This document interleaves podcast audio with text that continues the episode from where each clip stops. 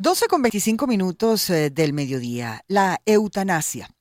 La eutanasia es un procedimiento que permite acceder a la muerte médicamente de manera voluntaria y así terminar con la vida humana de una forma digna ante el sufrimiento que provoca una patología crónica, una patología terminal o alguna condición.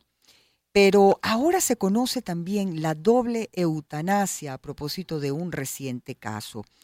Hoy vamos a conocer eh, más sobre esta doble eutanasia, la, eh, la, eutanasia normal que conocemos, y en todo caso los aspectos psicológico y legal ante esta decisión que toma una persona con respecto a su vida. Y para entrar en contexto y conocer aún más de lo que se llama la doble eutanasia, tenemos un trabajo especial que ha preparado nuestra productora Jessica Ferrer doble eutanasia. De pronto en los últimos días hemos escuchado hablar de la doble eutanasia. Como el término lo apunta, se trata de una muerte doble, es decir, aplicar el procedimiento en dos personas al mismo tiempo. Un pionero en este método es Países Bajos, en donde la eutanasia y el suicidio asistido están despenalizados desde el 2002 y en donde el pasado 5 de febrero ocurrió una doble eutanasia. Para el exministro de Países Bajos, Dries Van Ack, no existía una manera más decente para despedirse del mundo que junto a su esposa, Eugenie, ambos de 93 años de edad. El matrimonio que mantenía siete décadas junto presentaba deterioro progresivo del estado de salud, especialmente de quien ocupó importantes cargos como ministro de Justicia, ministro de Relaciones Exteriores, primer ministro en tres gabinetes del gobierno neerlandés, embajador de la Unión Europea ante Japón y Estados Unidos. El influyente político Dries sufrió en el 2019 una hemorragia cerebral, lo que causó degeneración. Con esto se suma un caso más a la conocida doble eutanasia, una práctica minoritaria pero cada vez más frecuente en países europeos, donde la aplicación de la eutanasia en pareja actualmente representa el 5,1% total de los casos. No obstante, el Centro de Expertos de Eutanasia ha detectado un ligero aumento en las cifras anuales. En el 2020 se registraron 26 procedimientos. En el 2021 el número se elevó a 32 y en el 2022 a 58 procesos. Luego de 50 años de debate en la Cámara, Países Bajos se convirtió en la primera nación del mundo en aprobar una ley que permitiera a ciertos pacientes terminar dignamente con su vida.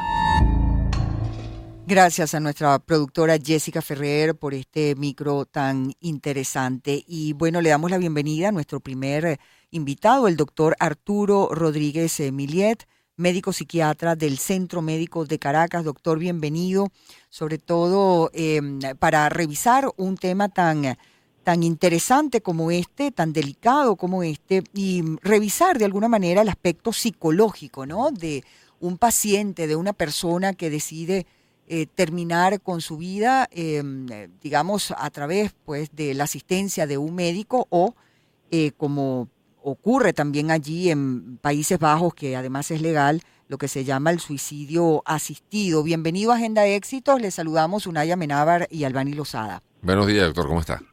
Encantado, mucho gusto y este, encantado de participar con ustedes en este tema tan, tan controversial. Sí, porque tiene como muchas aristas, además, ¿no? Desde los aspectos legales hasta los aspectos religiosos, los aspectos psicológicos, bueno, que lleva a una persona a querer decir, bueno, yo ya no quiero seguir luchando con, una enfermedad o no, o no quiero seguir luchando con un dolor, con una soledad o con una depresión y, prefiero ponerle fin a mi vida.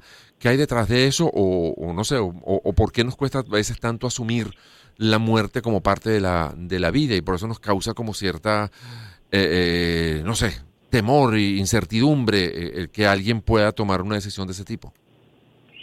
En primer lugar, desde el punto de vista, digamos, del marco jurídico, del marco legal en Venezuela, este, sencilla y llanamente la eutanasia no está contemplada, por consiguiente no es legal, e incluso podría ser hasta penalizada cualquier persona o cualquier individuo del, profesional de la salud que aplique esta, esta, este procedimiento a solicitud de un paciente o por más que a solicitud de un paciente, eh, tiene un carácter, digamos, ilegal. Pero más allá de lo legal o lo no legal y, entrando más bien en el punto de lo ético, el tema de la decisión sobre la muerte desde el punto de vista de la salud mental, eh, para nosotros como psiquiatras, tendría que estar estrictamente relacionada con la veracidad eh, que puede tener en un momento determinado para un paciente la convicción de que quiere morir. Mm. Muchos pacientes bajo situaciones extremas o situaciones de depresión pueden experimentar deseos de muerte o pueden estar valorando la muerte como la única alternativa y la única opción sin que eso verdaderamente represente la expresión real de su pensamiento, sino una manifestación sintomática de un cuadro depresivo donde las ideas de suicidio o las ideas de, de, autodesaparición forman parte de síntomas, más no realmente hacen cuerpo con las ideologías, ni el pensamiento, ni la necesidad real del paciente. De manera que el rol de un psiquiatra en una situación de este tipo, eventualmente, donde se pudiese discutir la, decisión de la eutanasia, pasaría por la, la mm, necesidad de evaluar si el paciente realmente está en situación emocional como para poder decidir eso de una manera certera, es decir, que sea una verdadera expresión de su deseo y no una manifestación sintomática de una depresión, como muchas veces ocurre. Ahora, eh, doctor, en los países en los que sí es legal aplicar este procedimiento, eh, para esos pacientes que en un momento determinado eh, por ejemplo, y específicamente están sufriendo una patología que no tiene cura, em, que implica un deterioro progresivo o incluso eh, hacerle frente a un dolor físico inmanejable. Em, a ver, eh, cuando una persona está pasando por una situación como esa, psicológicamente, sí que podría estar preparado para asumir la muerte y verla como eh, digamos, como, como un, un descanso a, tanto sufrimiento, a tanto dolor? Eh, es lo, precisamente lo controversial, porque podría estar en esa condición o podría no estar. Cuando hablamos de pacientes en condición terminal, hay pacientes en condición terminal este, que saben que van a morir, que saben que tienen una situación extrema, que saben que no tienen mayor alternativa y sin embargo mantienen un apego especial hacia la vida y una necesidad de, hacer las, las, últimas eh, actos, las, últimas eh, manifestaciones de afecto a su entorno, en fin. Hay un apego a la vida en algunas personas que tienen este tipo de sufrimiento. Y hay otros que dicen, sabes que yo no quiero sufrir más y yo me quiero despedir. Y no habría una manera de discutir quién está en lo cierto y quién no como psiquiatras, como médicos, digamos, abocados a la, salud, a la valoración de la salud mental, el, en una situación donde pudiese plantearse, porque hay un marco legal que lo permite, la eutanasia, el psiquiatra o el médico eh, o, el, psicólogo clínico que esté eh, en una unidad de este tipo tendría que valorar si esa persona está o no está, por ejemplo, en un grado extremo de depresión.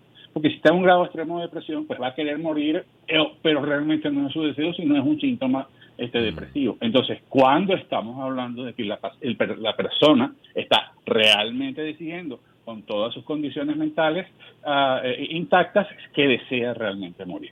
Eso desde el punto de vista de lo que realmente la persona podría querer. Y desde el punto de vista de la factibilidad de ponerlo en práctica, desde el punto de vista del cuerpo médico, es si realmente ese paciente está en una situación extrema, si realmente ese paciente no tiene ninguna opción ni ninguna alternativa y realmente está en una condición verdaderamente este, este, eh, terminal. O sea que más allá de la voluntad del paciente en este caso, mm, se requeriría como el concurso de distintos eh, especialistas que determinen eh, el estado de ese, de ese paciente que está manifestando la voluntad de, de ser sometido a la eutanasia, ¿no? Claro, por supuesto, porque cuando hablamos entonces de la situación extrema, entonces las, las, situaciones extremas nuevamente abren un espectro y un, y un rango, o sea, determinar cuál es la línea y el punto exacto donde a, partir de ahora sí se puede decidir morir y a partir de aquí no, es, muy, es muy fina y es muy sutil. Entonces, indudablemente las personas pueden tener el derecho en un momento determinado de decir, sabes que no quiero sufrir más, yo quiero terminar esto de una manera sin dolor, este, y si tiene la alternativa de la eutanasia puede solicitarla. Pero de ahí en el momento de la expresión del paciente hay que ver si desde el punto de vista médico realmente ese paciente no tiene ninguna otra opción este, y, realmente pues eh, la, expectativa de vida o la capacidad de ofrecer alternativas para la cura están ya en, el límite extremo, donde ya no es posible más nada que hacer. Por eso es controversial, porque yo diría que cada caso y cada situación debe ser objeto de una discusión, debe ser objeto de un análisis, debe ser objeto de un estudio y no simplemente una posición un tanto a la ligera de decir, yo sí estoy de acuerdo o no estoy de acuerdo, a mí sí me parece o no me parece, me parece justo o no me parece justo, porque estamos entrando en el marco de las subjetividades, mm. este, donde podemos estar tomando la decisión sobre la vida de una persona que está expresando un deseo de morir y realmente pues podría tener opciones distintas a esas. Incluso en el caso de esta pareja que recientemente en el Reino Unido, en el Reino Unido, en el Reino de los Países Bajos, tomó la decisión, el ex primer ministro y la esposa, setenta y pico años de matrimonio, a algunos les parece hasta muy, muy romántico, pero bueno, eh, ¿qué hay detrás de, eso? Mm. Porque si es complicado con una persona, imagínense evaluar el caso de dos, de que son pareja además, ¿no?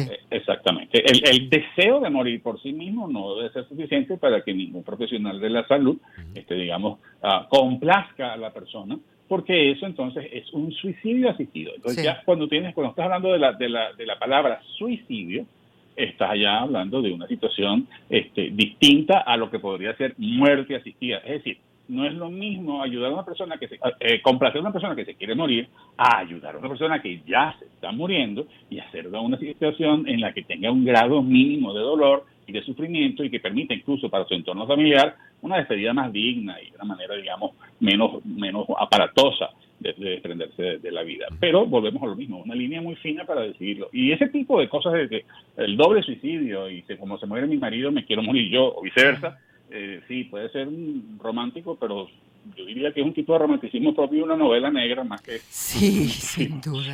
Es, es, eh, eh, es, muy raro todo. Ahora le pregunto, doctor, usted como especialista, ¿no? Em, acá en Venezuela lo tenemos clarísimo, la eutanasia es absolutamente ilegal.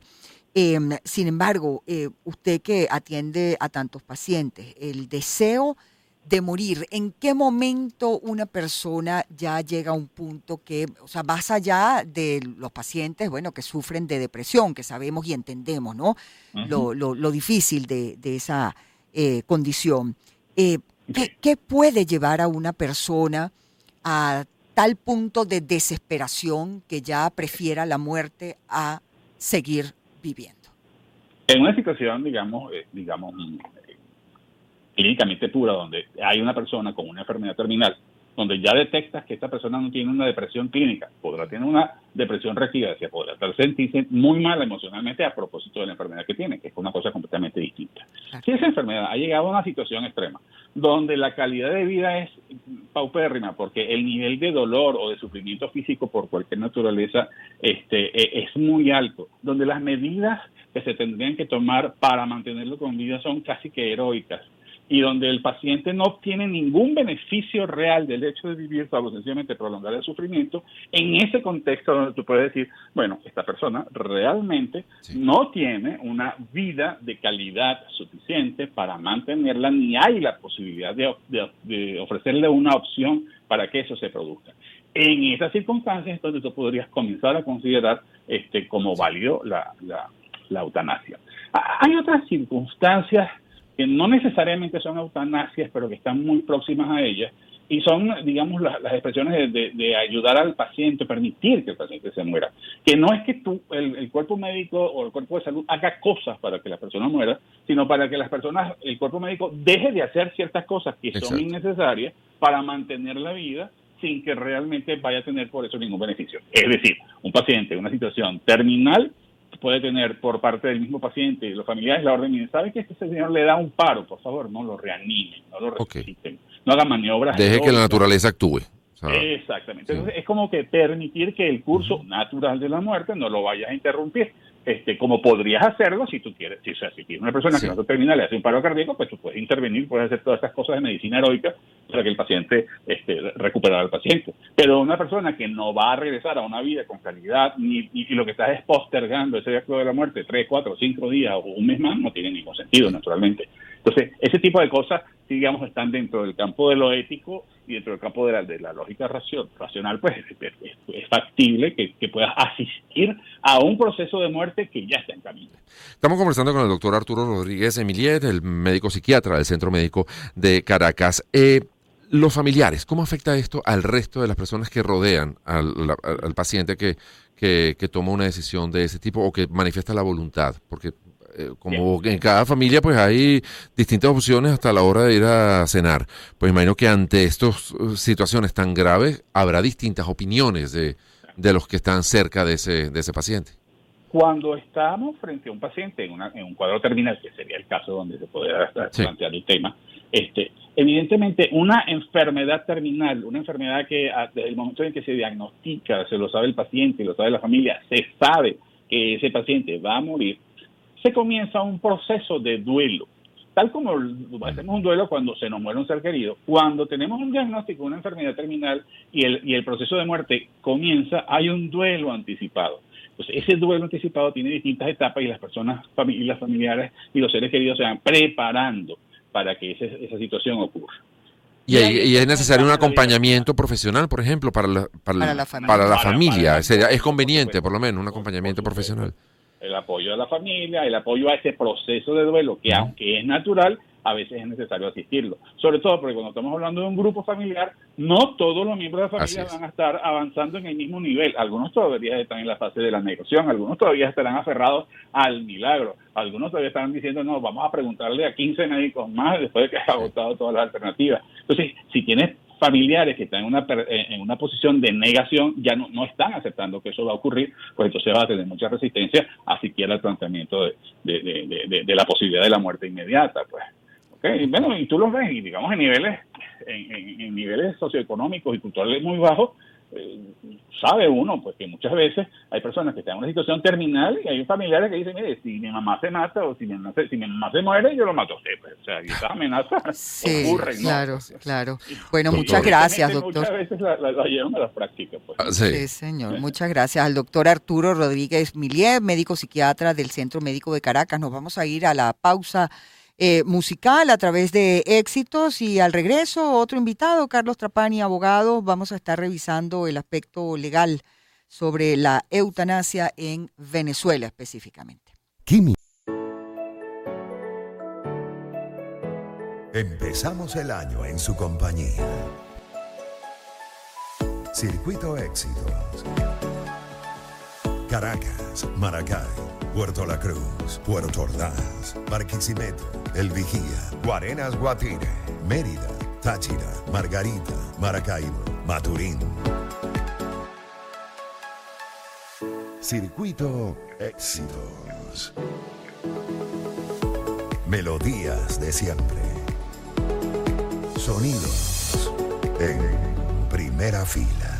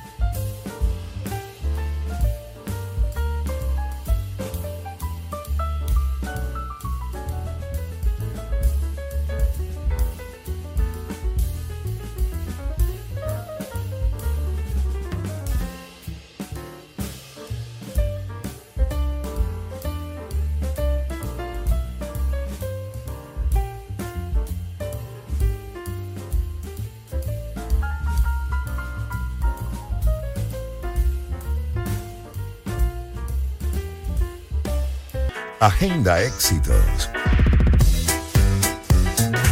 Con Albani Lozada y Unaya Menaba. Circuito Éxitos.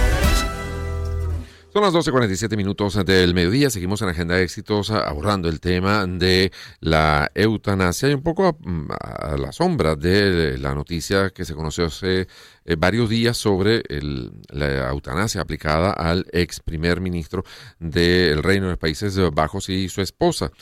Em, vamos a abordar el tema ahora desde el punto de vista legal. Lo vamos a hacer con Carlos Trapani, que es abogado, investigador del Instituto de Investigaciones Jurídicas de la UCAB, magíster en bioética que es eh, la del estudio sistemático de la conducta humana en el área de las ciencias de la vida y de la salud, examinadas a la luz de los valores, de los principios morales, y especialista en Derecho Internacional y Derecho del Niño. Además, eh, Trapani es coordinador de SECODAP, investigador de la y miembro correspondiente de la Sociedad Venezolana de Puericultura y Pediatría. Doctor Trapani, gracias por acompañarnos en Agenda de Éxitos. Les saludamos a Albani Lozada y Unaya Menábar. ¿Cómo está? Bienvenido, doctor. Un gusto saludarlos. Igualmente, y gracias por aceptar la invitación al programa, doctor Trapani. Bueno, un poco interesados en conocer legalmente. Acá en Venezuela sabemos que es ilegal, incluso tenemos información pues de que eh, el fiscal general de la República, acá en nuestro país, Tarek William Saab, durante la entrega de su memoria y cuenta ante la Asamblea Nacional en 2022, presentó un proyecto de ley para optar voluntariamente a una muerte digna en caso de personas que presenten enfermedades de extremo dolor permanente y en caso de enfermedades terminales. ¿Qué ocurrió con eso? Sigue siendo ilegal, ¿cierto? Bueno, ese proyecto no avanzó de eso, de un proyecto. No, no tenemos un marco jurídico bueno, que permita este tipo de procedimientos. Eh, lo que es importante desde el punto de vista de la bioética y y desde el punto de vista médico está en un código deontológico donde el mandato del médico no va a hacer daño. Y cuando hablamos de eutanasia, es la interrupción intencional de los signos vitales para causar la muerte. Evidentemente, esa práctica está prohibida en, Venezuela y por código de deontología no pudieses hacer. Pero hay toda una ciencia de la salud, de cuidados paliativos. Eh, a veces el hecho de morir hay que aceptarlo. E incluso las personas tienen derecho a morir con dignidad. Entonces, hay procedimientos de ortotanasia que es distinto a la eutanasia. La ortotanasia, en palabras muy sencillas, bueno, es poder generar estados de sedación profunda que no interrumpen los signos vitales, pero tampoco detiene el avance de la enfermedad y por lo tanto el hecho inevitable de la muerte. Y eso evidentemente se hace con un control médico y con medidas adecuadas para que la persona pueda estar en esos últimos días de su vida sin dolor. Eso lo que implica que también humanizar ese momento que es tan difícil para las personas y entender que muchas veces los esfuerzos terapéuticos, mantener la vida a ultranza, incluso con medios artificiales, bueno, tampoco eh, guarda correspondencia con la guía que tienen las personas. ¿Y eso se, digamos, es una decisión que toma el paciente o eso, esa decisión se podría tomar por parte de los familiares? Una persona que a lo mejor le dio algún accidente cerebrovascular, por ejemplo, que no tiene manera de manifestar su voluntad o que está en un estado tal que, que no se puede saber cuál es el deseo de la persona y son los demás eh, miembros de la familia, por ejemplo, que eh, toman la, la, la, decisión. ¿Eso es válido? ¿Eso cómo, cómo, cómo se ve desde, desde, el, desde el punto de vista legal? El que sean los demás personas cercanas. vista, desde el punto de vista legal no tienes ningún referente, no hay ningún parámetro. Eh, lo, es la buena práctica, evidentemente, que se cuente con el consenso y el concurso de la familia, que la familia esté de acuerdo. Cuando hacemos, cuando se aplican procesos de ortotanancia, generalmente ya la persona está en un estado de inconsciencia, no controla su voluntad, entonces ahí la familia quien toma una decisión. Pero también podemos tener casos donde el propio paciente no ha estado consciente, mira, cuando llegue a este punto, quiero una, una estrategia de cuidados paliativos que incluye esto. Lo que es importante es que el procedimiento, sea cual sea la metodología que se opte, bueno, que sea un proceso consciente para los familiares y que tenga la debida asistencia médica. No se trata de que los familiares de una forma automedicada, bueno, decida qué hacer con la persona. Eso tiene que estar con el acompañamiento de un médico y con el monitoreo permanente de un médico de signos vitales, saturación en sangre, eh, control de temperatura, presión arterial, bueno, que permita el, adecuado acompañamiento en ese momento. Correcto. Em, eh, ¿Qué dice la Constitución Nacional con respecto eh, a la aplicación, por ejemplo, de, no sé ni cómo llamarlo, un suicidio asistido?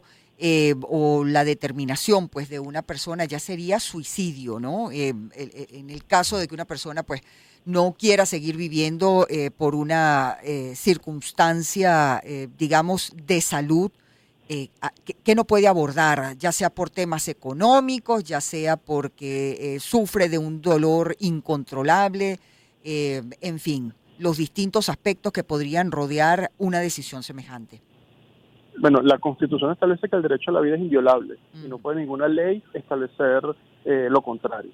Eh, lo que lo que abarca la medicina paliativa no es interrumpir los signos vitales, no es causar la muerte, sino puede generar un estado de confort y bienestar, incluso en un momento tan difícil que es ese dolor extremo, donde ni la morfina hace ningún tipo de efecto u otros analgésicos de, de alto efecto, de alto poder, no hacen ningún tipo de contención frente al dolor de las personas. Eh, ese sería como el parámetro. Y hay que establecer diferencias importantes entre lo que son procesos de eutanasia y procesos de ortotanasia. En la maestría de bioética de la Universidad Central se analiza mucho esa etapa final de la vida y se establece bueno, cuáles serían esas medidas complementarias y ese acompañamiento que debe tener la familia. El problema es que en Venezuela esos servicios de acompañamiento son inexistentes a nivel público. Mm. Eh, esos servicios de acompañamiento al paciente en estado terminado o estado crónico son bien difíciles. Entonces hay un peso, además de la enfermedad, un peso de la agonía, la angustia por lo que implica el tratamiento y bueno, esa, esa desesperación que muchas veces caemos en mantener la vida a ultranza y nos endeudamos, hipotecamos, eh, pedimos prestado para mantener viva una persona cuando sabemos que el desenlace es la muerte cuando, todos cuando nacemos nos compramos un ticket que en algún momento vamos a morir. Lo que no sabemos es cuándo lo vamos a utilizar. Pero bueno, eso forma parte del debate público, bueno, y cómo le generamos a las personas el respeto a su dignidad, incluso en ese momento. Fíjense que también hace algunos meses supimos la noticia que el actor Alain Delon eh, decidió también poner fin a, su vida, pero, y estamos leyendo aquí unas, unas notas eh, relativas a ese caso, dice, Alain Delon se acoge al suicidio asistido que es legal en Suiza, pero no a la eutanasia, porque es ilegal en Suiza. La eutanasia está prohibida, pero el suicidio, asistido no. Y entendemos que él lo que quería es que esa práctica, ese suicidio asistido, lo hiciera de la mano, que, que quien le eh, proporcionara el medicamento fuera su hijo. Eh, habían llegado a ese, a ese acuerdo, no que fuera un médico, porque lo eh, consideraba como algo mucho más frío e impersonal, que quería que fuera su hijo el que lo acompañara en ese proceso. ¿Cuál es la, la, diferencia o los límites entre uno u otro? Entendemos que tiene que ver con quién proporciona el, medicamento. Si es un médico, pues es eutanasia. Si es un familiar, pues entonces sería suicidio asistido. Un familiar no médico, desde luego. No sé, ¿dónde están los límites entre un término y otro y, cómo, cómo se aborda? Eh, digamos, en aquellos países donde es permitido. Sabemos que en el caso de Venezuela no hay ninguna opción para eso, pero cuando es eh, eh, en, otros, en otros países donde eso sí se permite, Ecuador recientemente despenalizó también eh, la, eutanasia y España lo ha hecho. Lo tenemos cerca, Colombia también ya lo, ha permitido. Pero ¿cómo, ocurre o cuál es la diferencia entre esos dos términos, eutanasia o suicidio asistido? Bueno, habría que ver el derecho de cada país. en el caso de Venezuela, en el caso de Venezuela, bueno, eso pudiese caer en un supuesto de inducción al suicidio, porque facilita los medios para. Entonces, ahí habría una responsabilidad. O ahí tendríamos un conflicto importante en nuestra legislación y tiene que haber certeza preceptiva. Si se llegase a legalizar eh, estos procedimientos de cuidados paliativos, bueno, habría que ver que no entren en colisión con otras normas. Habría que ver en esos países, bueno, todo el tema de la cultura, la tradición jurídica, eh, cómo se valora la muerte en esa cultura, en función a eso, la ley da algún tipo de respuesta. Eh, yo lo que sí creo que, es importante es que se haga el debate público, que se haga el debate, que esto, que esto forma parte de la vida y hay que hacerlo. Y yo puedo dar dos experiencias muy cercanas. Escasamente menos de un mes mi ex esposa falleció y hubo que hacer un procedimiento de sedación porque no había manera de controlar los dolores por un cáncer, bueno, que la tumbó. Y hace escasamente seis años hubo que hacer el mismo procedimiento a mi papá. Entonces hubo acompañamiento médico, hubo con, hubo con oxígeno, hubo monitoreo, pero había que había que parar del dolor. porque ese dolor extremo, ese dolor eh, que no lo aguanta, que no hay analgésico que lo permita controlar, bueno, frente a eso hay que tomar una decisión. Porque las personas también tienen derecho a morir con dignidad. Ciertamente. y ahí requerimos todo el acompañamiento psicosocial, sobre todo cuando hay niños presenciando estos procedimientos y poderles explicar a los niños de manera progresiva lo que está ocurriendo. Lo que yo no puedo llegarle a mis hijos y decirle eh, mira, tu mamá se murió. Y yo, ¿y qué pasó? Bueno, no se murió. Claro. Las malas noticias en niños se dan progresivamente. Así Y cuando son enfermedades crónicas, bueno, ese hecho se anuncia, lo que no sabemos cuándo se materializa. ¿Hay algún elemento en la legislación venezolana que eh, impida o pene a quien no impide un suicidio? A ver, le explico. Si yo sé que alguien está a punto de cometer suicidio y yo no hago nada para impedirlo, ¿me puede eh, causar algún tipo de, de pena a mí por no haber impedido el suicidio? Bueno, pudiese haber algún tipo de supuesto de omisión en el socorro y en la protección. Pero, insisto, hay que diferenciar lo que es eutanasia de otras estrategias Sí. de cuidado paliativo. Así es. es distinto, no es lo mismo. En procesos de ortotanasia no se interrumpe los signos vitales, sino se generan estados de sedación. En palabras más sencillas, dormimos a la persona. Ok. Dormimos a la persona para que no sufra más dolor, pero sigue respirando, sigue su frecuencia cardíaca y la enfermedad va a seguir avanzando, bueno, y llega el desenlace que va a llegar.